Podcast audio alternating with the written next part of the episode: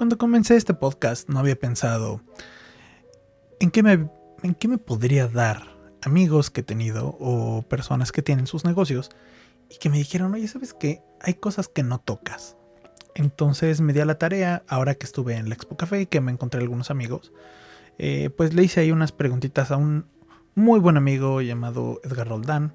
Eh, él trabajó como encargado en Café Juan Valdés, estuvo en la Michoacana, y en la parte de encargado igual de cafetería.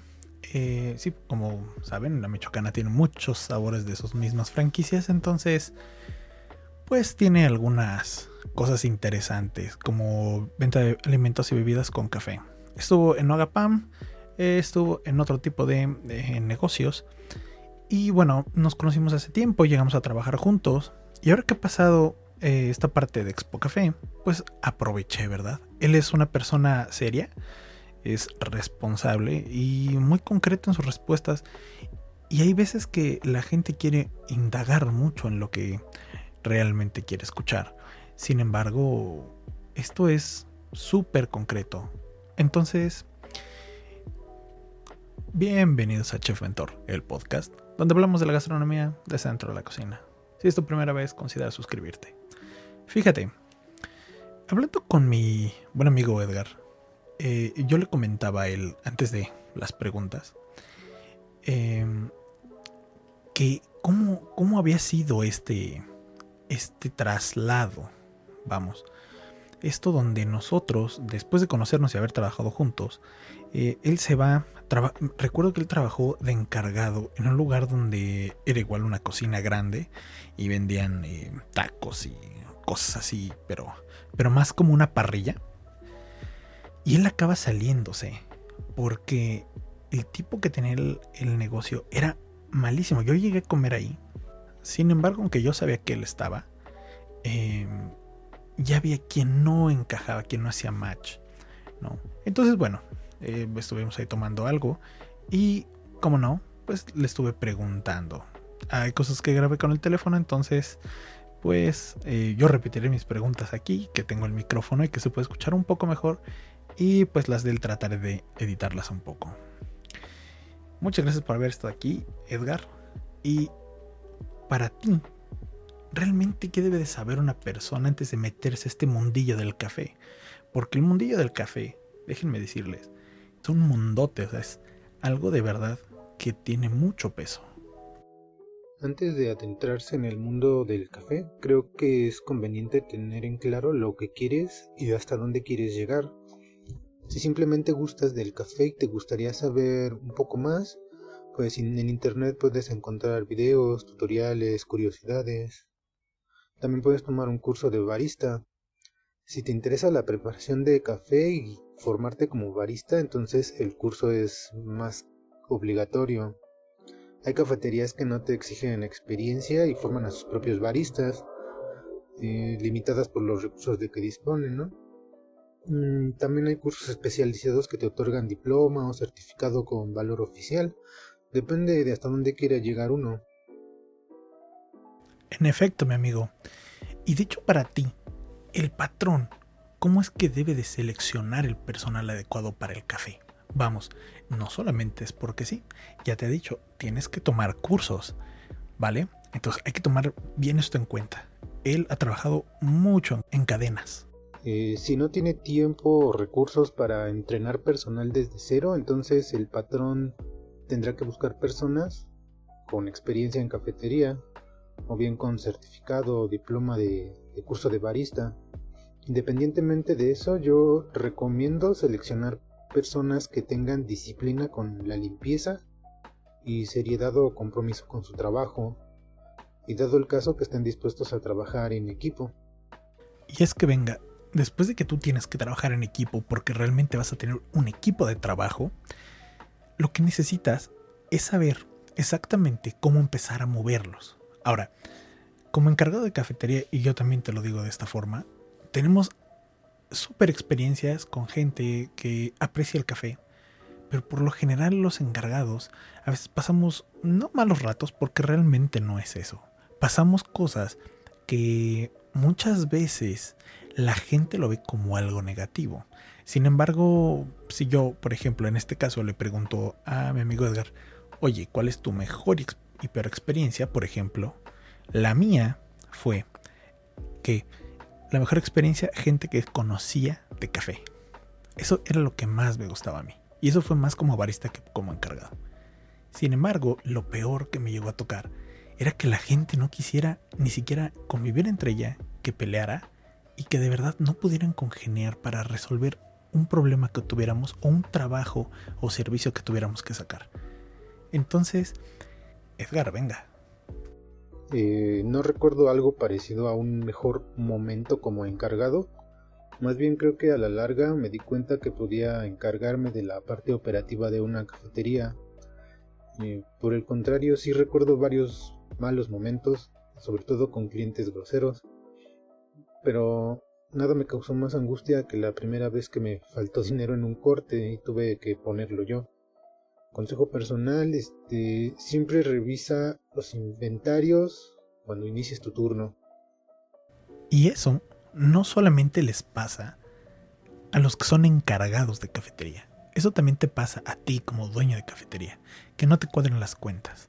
Eso me pasó a mí muchas veces, que realmente no era lo mismo ser un operador, o ser un barista, o ser un chef, o ser un cocinero, como lo fui, a que de repente ya era dueño y decía, oye, ¿a dónde se fue este dinero? Y entras como en un semipánico.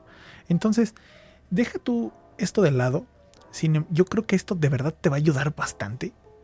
Eh, estos consejitos que son, yo sé que son muy, tal vez hasta X si los quieres ver así. Sin embargo, créeme que es algo que vas a vivir casi diario.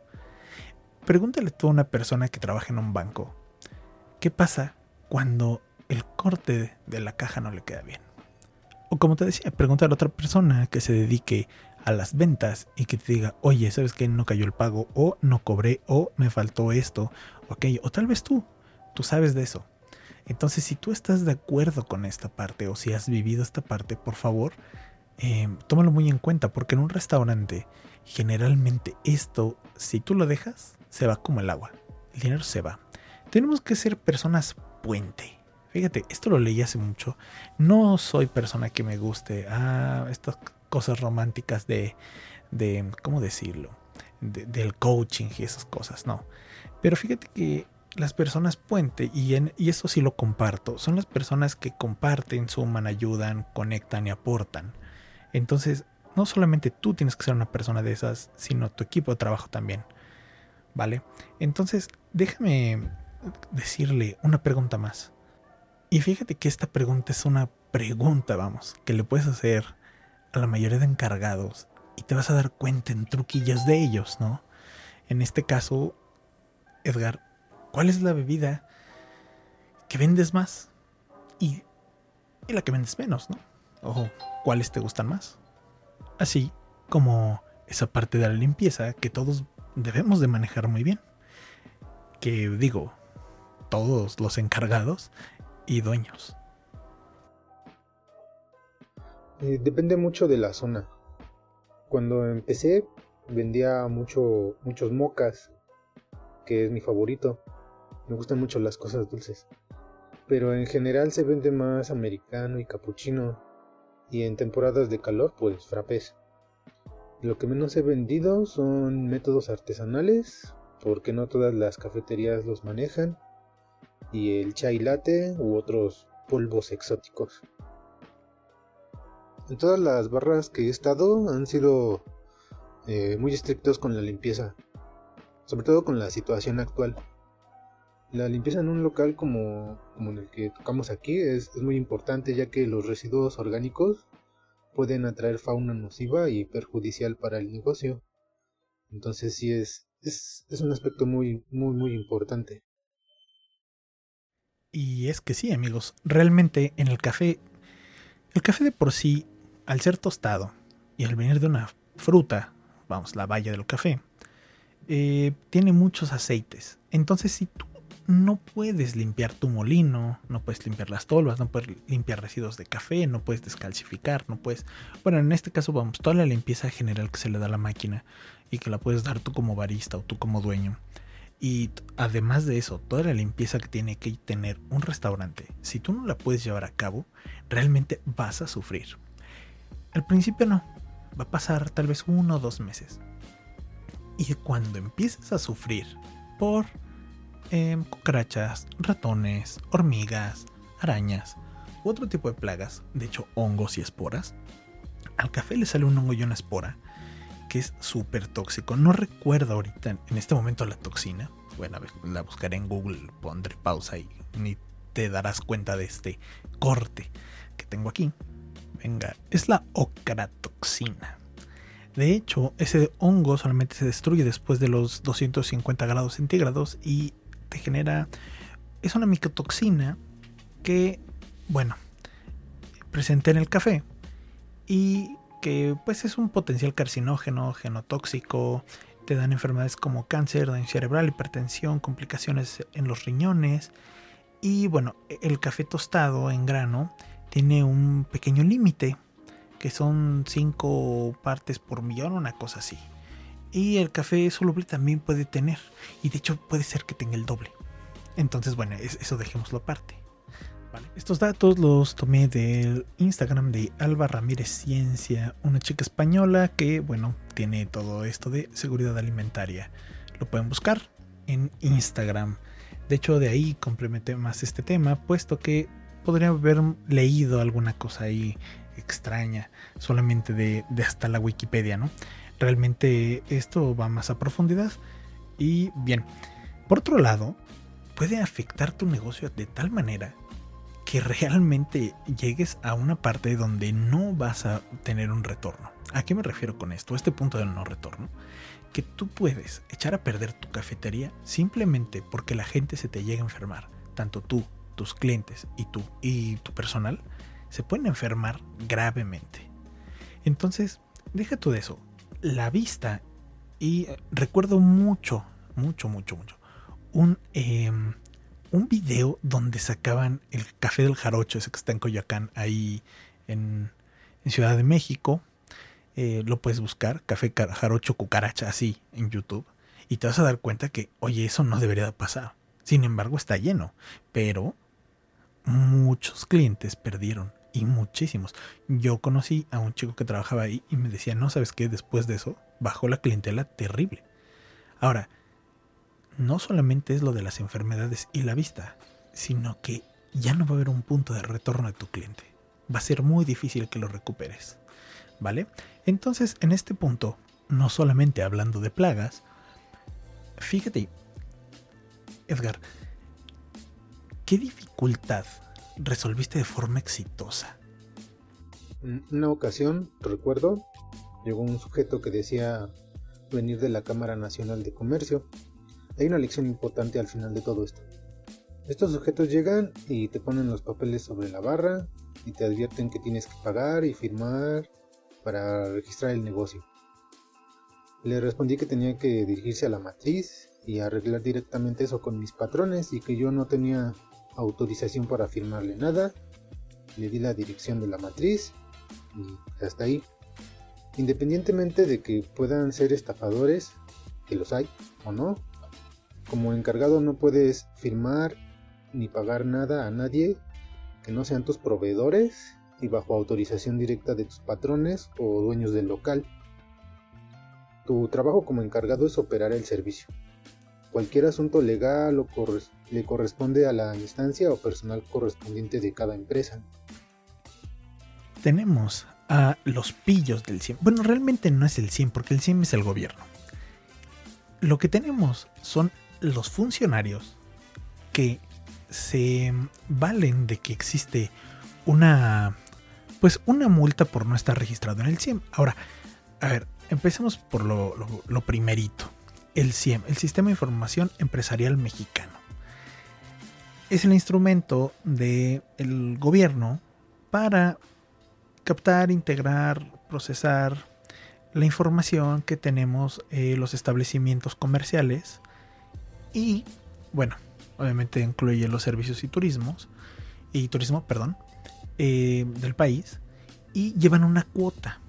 O sea, hasta dos empleados son 150 pesos. de 3 a 5 empleados son 350 pesos. Y la cuota máxima son 670 pesos. Ahora, hay cámaras que te lo cobran aparte. Por ejemplo, está la Canirac, está la Camimex, está este, ¿cómo se llama? La Canapat, está el Servitur, e, etc. Ahora, tienen muchos su, su procedimiento, pero lo más sencillo es lo siguiente. Entender. ¿Qué es lo que vamos a entender? Que el CIEM eh, se supone que va a ayudar al, Estado ¿no? a captar la información. Segundo, que todos debemos de inscribirnos. Es el artículo 30. Ahora, ¿es obligatorio? Sí. O sea, tienes que registrarte sí o sí. Y si no, te haces acreditar una multa. Ahora, ¿cuándo debe realizarse? Tú tienes de tu alta de Hacienda dos meses siguientes. Sin embargo, hay una jurisprudencia que te avisa que, bueno, tienes un poquito más tiempo, pues, obviamente, cuando abres tu negocio. Sin negocio, pues está muy difícil que registres algo, ¿no? Ahora, ¿cómo lo tramitas?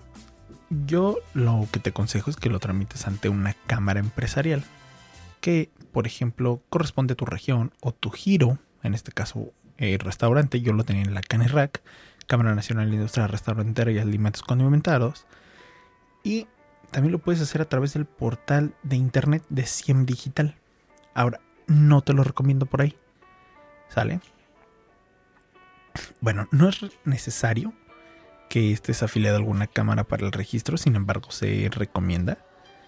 Y bueno, si tiene su costo, como te lo había mencionado. Sin embargo, eh, ¿qué es lo que vas a proporcionar? Mira, vas a proporcionar primero tus generales, nombre, denominación social, RFC, nombre comercial, ubicación. Después son los datos de contacto del establecimiento, tu nombre, tu puesto, tu teléfono, tu mail y tu sitio web cosas en caso de tenerlas, pero correo y teléfono vas a tener que darlo.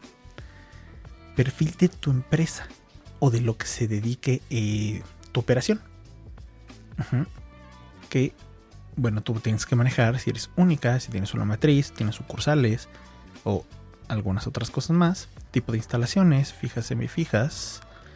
Tu ámbito de operación, si eres local, estatal, nacional, internacional. Todo eso te lo van a preguntar en un cuestionario que viene ahí en internet. Eh, bueno, y algunas cosillas más que vienen de acuerdo a tu giro. Ahora, eh, algunas veces te piden, si estás afiliado a alguna cámara, que les menciones tu Facebook, Twitter este, o redes sociales. Ahora, ¿para qué utilizan los datos? Mira, el gobierno los utiliza para diseño de estrategia de promoción o aplicar políticas empresariales. Realmente es un mero dato estadístico y te sacan la lana. Suena feo que lo diga así, pero es la realidad de, en este caso, México. Ahora, eh, según ellos, de Planet desarrollan diferentes actos con las cámaras, pero pues para eso tú tienes que estar bien afiliado a la cámara. Eh, ven lo de la competitividad, crecimiento de las corporaciones. Eso sí, el SIM sí te ayuda a simplificar ciertos trámites de apertura y cierre. Te conviene de todos modos lo vas a necesitar. Si no te haces una multa, no recuerdo de cuánto es. Bueno, se supone que eran como 17 mil a 50 mil pesos, ¿no? Eh, eso viene en el artículo 40. Y bueno, de ahí en fuera tiene una vigencia de un año. Cada año tienes que pagar tus 640 pesotes. En caso de México nada más. Y bueno, pues esto es a nivel federal. Ahora, ¿estar afiliado a las cámaras tiene su lado bueno? Sí, sí, sí tiene un lado bueno. Por ejemplo, yo tenía hasta seguro en la Canirac. Ahora, eh, tenías eh, las bueno, la entrada a la Bastur, la monografía de la industria restaurantera, em, servicios de capacitación. Que eso sí, muchas cámaras lo dan. Pero bueno, esos son algunas cosillas más. Yo de mi parte, si llegan contigo para decirte, oye, que te tienes que afiliar eso, tienes dos opciones. Si llevan la etiqueta del CIEM, puedes afiliarte con ellos, que realmente te van a cobrar los 600 pesos o menos. Tú le dices, oye, no, pero yo tengo nada más dos personas, me toca 300 pesos, ¿no? O 150. eh, dependiendo la gente que tengas. Pero em, yo te recomiendo que les empieces a pedir sus generales. Digas, a ver, bueno, sí, yo, yo te doy el dinero y todo, pero a ver, dame tu general. Eh, en el portal de 100 puedes checar, o sea, de hecho, tú puedes entrar al 100.gov y MX y ver si estas personas de verdad están capacitadas para cobrarte. Si tú ves que es alguien que no está registrado, le puedes decir, ¿sabes qué? Yo estoy afiliado a la Canerrac o a tal, este, pues a, a tal cámara y con ellos estoy haciendo mi trámite de 100. Y hasta ahí. Punto. Dile, yo tengo todavía esto de abierto y según la ley tengo dos meses para eh, yo afilarme al 100 con la cámara que yo quiera o directo. Cuando tú ya les dices esto, la gente pues no le va a gustar. Van a darse su vuelta después. A ah, eso sí, por favor adelántate y haz tu registro del 100. Pero yo creo que con eso vas a librarla bien. Así que ese, es un muy buen consejo para evitarte multas y todo esto. Pero no te pueden cerrar ni nada. Solamente es una multa. Bien, regresando con Edgar, todas estas cosas hacen que muchas personas no quieran subir de puesto, o sea, que no quieran pasar de barista a encargado. Y aquí es donde Edgar nos menciona más o menos cómo es empezar a entrar ese mundo de el encargado. Y que curiosamente tú, como dueño del negocio, vas a tener que pasar. Y te debo una cosa, a mí muchas veces no me gustaba el hecho de estar lidiando con gente. Sin embargo, bueno, lo aprendes a hacer. la verdad es que a nadie, nadie quiere ser el encargado. Ser encargado incluye, además de todas las funciones del barista, encargarse de los inventarios, requisiciones, corte de la caja y sobre todo hacerse responsable de faltantes, pérdidas y las actividades de los demás baristas. En resumen, asumir la responsabilidad de toda la gestión del negocio durante tu turno. Esa es la presión que sentí esa vez que me llegó a faltar dinero en el corte. Y me llegó a pasar también con otros insumos y con desechables. Yo incluso he llegado a creer que la razón por la que te pagan un poco más como encargado es para que puedas responder por estas pérdidas y entonces tu objetivo es llegar al final de la quincena con la menor pérdida posible de tu aumento de sueldo. Llegar a ser encargado implicaría, según, según mi propio razonamiento, empezar tu formación en la gestión y maximización de recursos. Déjenme recalcar esas últimas palabras con más énfasis. Administración de recursos. Y sí, a mí también me tocó en alguna ocasión donde me decían, pues te pagamos más. O sea, tú debes de responder por todo lo que haga falta. Y yo me quedaba, oye, o sea, yo puedo responder por mi turno y por todo lo que puedo yo hacer y donde esté al alcance de mi mano. Pero más allá de ahí, yo no puedo hacer más.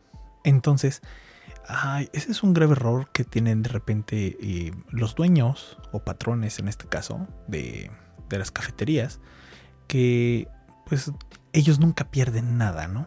Entonces, para que tú tampoco caigas en eso de que, oye, yo no pierdo nada, ¿por qué no? No, no, no, a ver. Entrena bien a la gente para que eso no suceda. Porque ese es el gran problema que existe. Que pensamos que como yo estoy poniendo todo el dinero y estoy haciendo todo esto, mi gestión es la mejor. Entonces ahí generamos un problema con la gente. Y más allá de, de la gente, esto se va a trasladar a una instancia mayor, como puede ser la Junta Conciliación y Arbitraje, etc. Donde muchos, eh, como mucha gente lo ha estado viendo en internet, te dice, es que esto es un problema que hacen todos los patrones, te acusan de robo te acusan de esto. Pero bien, eso dejémoslo aparte. Nosotros vamos a hacer buenas prácticas. Y ahora, oye Edgar, ¿a ti qué es lo que más te disgusta de entrar a una cafetería? O sea, entras a una cafetería y dices, ah, ya pagué por esto? Pues una de las cosas que más me disgusta es pagar por un café quemado. El por qué pasa esto es más o menos comprensible. Y es que en el imaginario del mexicano todavía persiste la idea de que el café debe saber fuerte y estar hirviendo. Hoy en día esto ya no es tan frecuente. O sea, de repente sí llega gente y me dice, oye, no me lo des tan, tan caliente, tan cargado. Pero de vez en cuando todavía llego a atender gente que le gusta quemarse la lengua. Cada quien. Pero la idea es que si te quemas la lengua, pues ya no distingues bien los sabores, ¿no? En efecto. Nosotros estamos vendiendo café. Hay que tratar de no quemarlo. ¿Por qué? Y esto es bien importante. Porque tú, o sea, el café, como yo lo había dicho en un podcast pasado, el café viene de una fruta, de una baya. Eh, bueno, esta drupa, porque pues, es una fruta de una sola semilla, eh, tiene características organolépticas muy especiales. De hecho, por eso el café se cata casi casi como el vino. Entonces, a través de todas las variedades y de todo lo que tú le quieres dar a tu cafetería, eh, en sabores, perfiles, eh, la, la, ¿cómo decirlo? la personalidad de tu café, la personalidad de tu taza, de tu misma cafetería, va enfocada aquí. Entonces, si tú sirves cosas de buena calidad y tú sirves cosas que de verdad te ayuden, vas a evitar muchos problemas futuros. Ahora, servir un buen café sí requiere tu mano, el agua, eh, eh, obviamente pues la cafetera, la limpieza, como en este caso Samuel nos decía, ¿no? A mí siempre me pedían mucha limpieza, igual a mí. Como chef siempre tenía que estar viendo todo acerca de la limpieza, todos los temas, desde manijas de los refrigeradores, desde tarjas, cafeteras, mesas, sillas, vasos, todo. Todo importa. Acuérdate que como tú estás a la calle, bueno, generalmente los negocios están a la calle, todo ese polvo, smog y todo esto entra. Entonces al entrar y al estar en contacto con nuestra cafetería, o en este caso con el negocio y la gente, pues empieza a haber contaminación. Entonces nosotros tenemos que ser capaces de lograr el control de aquí. Te voy a poner un ejemplo. Eh, hace tiempo, de hecho, cuando, cuando eh, este Edgar me había comentado que trabajaba en Juan Valdés, él me decía que limpiaban casi cada cuatro horas. Digo, yo no conozco la técnica de ellos. Sin embargo, te puedo hablar por la mía. Eh, cuando estaba en el hospital trabajando, yo tenía que limpiar entre cada 3 y 6 horas, dependiendo obviamente del turno, de lo que tuviéramos que hacer. ¿Por qué te digo esto? Y es bien importante, porque no solamente la limpieza va a evitar todo lo que son las alimañas, sino que también vamos a evitar enfermedades de transmisión alimenticia, las ETAs. Y es importante porque así nosotros no solamente vamos a conservar al cliente y a nosotros mismos en un buen estado de salud, sino que también vamos a conservar las eh, propiedades organolépticas, que es todos los sabores, aromas, eh, texturas que tienen nuestros alimentos y que nosotros vamos a poder ofrecer al cliente. ¿Vale? Y regresando con Edgar, dos cosas. La primera es, ¿qué problemas has visto en cafeterías donde has llegado a trabajar o a tomar café simplemente?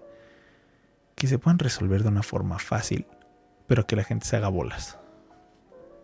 La segunda es, con esta, ¿qué recomendación le darías a alguien que quiere abrir su cafetería o que quiere poner su cafetería? Algo común es que nunca va a faltar un cliente que te pida cambiarle o agregarle algo a su bebida. O bien que te pida algo que no manejas en el menú, pero que vio en otro, en otro lugar, en otra cafetería. Esto es fácil de resolver si conoces los ingredientes de que dispones y cómo combinarlos. Un buen ejemplo podrían ser los tés, que, que no muchas personas saben que pueden pedirlo con leche, o sea, un té latte, ¿no? En caso de que no tengas insumos para preparar lo que se te pide, pues siempre puedes recomendar alternativas. Y pues igual uno tiene que estar constantemente pues formándose, ¿no? investigando, yendo también a, otras cafeterías para, para ver qué puede aprender uno.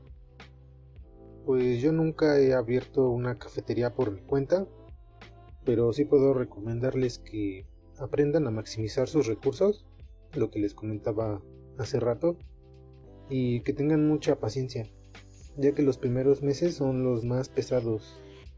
Y por último, la cuestión de los permisos tratar de tener tus papeles en regla lo antes posible para evitar problemas. Y esos serían mis consejos. Muchísimas gracias, mi gran amigo Edgar. Eh, espero vernos pronto. Y fíjate que sí, tiene toda la razón. Eh, este podcast está hecho para ti, para que tú tengas una pequeña guía de cómo hacer las cosas. Mira, yo en Expo Café acabo de notar muchas empresas, por el simple hecho de querer venderte, lo que están haciendo es, oye, ¿sabes qué? Esta es eh, la cafetería, te vendo, por ejemplo, eh, creo que era Coffee Depot o Coffee Discount o alguna de esas. Y decía, yo te vendo en la cafetera, kit de barista, eh, un kit de jarabes, unos 3 kilos de café, etc. Lo más barato creo que eran 60, 60 y tantos mil pesos. Lo más caro que lo creo que fueron 180. En otro estaba nada más la pura máquina en 40 y tantos. Y bueno, ya todo el kit está como en 150. Y así. Y entonces yo les hice unas preguntas. Por ejemplo, oye, ¿y cuánto cuesta la luz de tu cafetera? Y entonces ellos desviaban con cosas como, no, pero es que mira, si tú compras, nosotros damos el acompañamiento y te doy un recetario. Sí, puede ser que tú seas una persona que te sabes las recetas de memoria o que ya trabajaste en una cafetería y quieres ponerla. O que apenas estás y empezando y dices, oye, pues suena muy bien. Pero el acompañamiento real sería que las personas te den algo real. Una base real. ¿La base real cuál es? Mira, si de un kilo de café, vamos a suponer que te cuesta 200 pesos, salen 80 tazas en promedio, ah, bueno, y el vaso, 100 vasos te cuestan, un ejemplo, 150 pesos, entonces tienes un costo de bebida de tanto. Ah, ok. Pero eso no te va a garantizar que de verdad lo vas a vender. O sea, ellos te van a decir siempre, no, mira, con que tú estés ubicado en un lugar donde pase mucha gente, el costo promedio es de 10 pesos. Un ejemplo. Entonces, o sea, tú, tú con 10 tazas de 20 pesos que venderas de café americano o de un espresso, ya pagaste el kilo de café. Y te quedan 70 tazas de ganancia. No, bueno, no es así. Suena muy romántico, sin embargo no es así, porque no estamos contando con eh, la limpieza, que limpiar genera un gasto, el, la luz, la renta, tu sueldo, el sueldo de alguien que te ayude y todo lo demás. Entonces tómalo bien en cuenta antes de que te embarques porque mira, ahorita que fue la expo, estoy viendo muchas personas en el Facebook que te dicen, oye, ¿sabes qué? Es que estaba muy interesante esta oferta que me hicieron. Me venden la cafetera en tanto, 25, 30, 40, 50 mil pesos. Los he visto fuera, que también venden las cafeteras muy baratas. Pero piensa esto, si hay tantas cafeteras en el mercado, de segunda mano, casi nuevas, por ejemplo, estos chicos de de Coffee Depot te venden la Sansón, que realmente es una máquina ranchilio. En estas máquinas ranchilio o rancilio, como le quieras decir, pues son máquinas Promac. Que bueno, etc. Pero estas cafeteras, al no tener la marca Rancilio o Promac, lo que está pasando es que las bajan de precio. Es una muy buena estrategia de venta. Sin embargo, también tienes que pensar una cosa esto que están haciendo y ellos te están vendiendo a fuerza el servicio. Ya no va a ser tan fácil que consigas las piezas. No digo que no se pueda, claro que se puede, ya hay internet. Pero piénsalo, ese acompañamiento que la gente necesita, o en este caso tú necesitas, que no sea solo que te digan, oye, pues compra las cosas, tienes, no sé, 200 mil pesos ahorrados, compra todo esto y aviéntate la aventura. No, espera.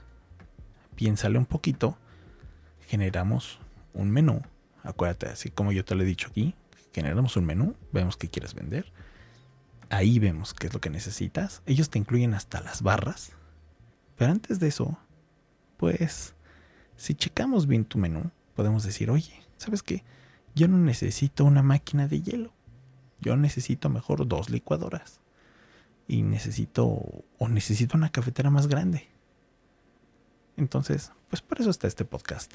Espero que te haya gustado mucho el podcast del día de hoy.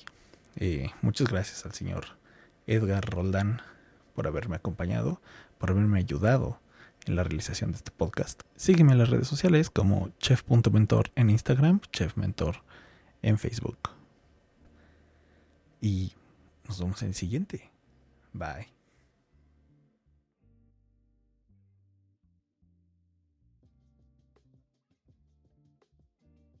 En este programa hablamos de negocios gastronómicos y su vida detrás de los mismos. Las opiniones vertidas aquí no son leyes, reglas o máximas, y las recomendaciones deben ser tomadas con discreción. Cada quien es responsable de las acciones tomadas de acuerdo a las mismas.